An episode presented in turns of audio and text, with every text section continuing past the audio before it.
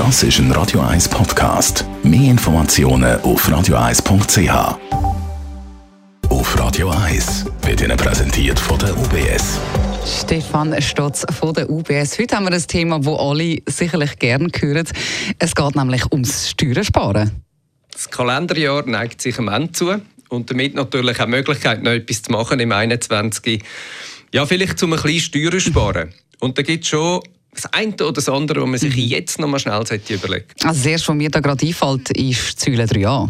Ähm, Vorsorge, oder? Dritte Säule, mhm. ähm, kann man immer überlegen, das geht eigentlich direkt dann weg vom steuerbaren Einkommen, kann man abziehen.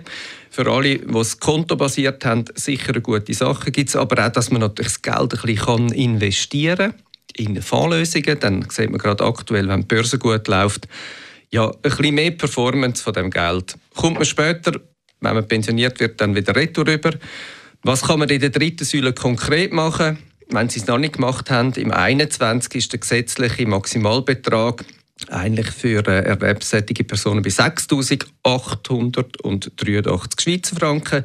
Selbstständige ohne Pensionskasse, die können 34.416 Franken investieren, dürfte aber maximal 20 Prozent sein vom Nettoeinkommen. Ein zweiter Tipp wäre dann, dass man sich kann einkaufen in die Pensionskasse.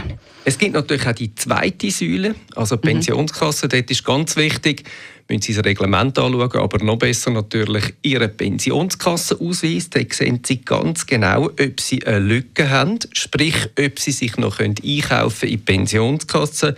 Und im Umfang eigentlich ja, von dieser Lücke kann man die Investition tätigen und die kann man dann natürlich auch direkt am steuerbaren Einkommen abziehen. Und hast du auch noch einen dritten Tipp?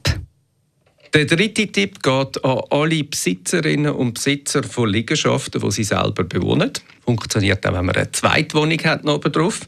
Das ist nämlich, ja, man kann sich natürlich schon überlegen, wenn man Investitionen tätigt in die Liegenschaft hinein, wo Wert erhalten sind, dann kann man das auch in Abzug bringen. Auf der steuerlichen Seite Vielleicht im Dezember jetzt schon ein bisschen spät, aber auch mit Blick aufs 22 immer auch eine gute Möglichkeit.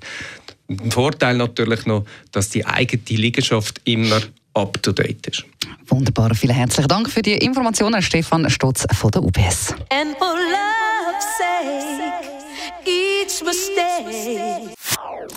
Das ist ein Radio 1 Podcast. Mehr Informationen auf radio1.ch.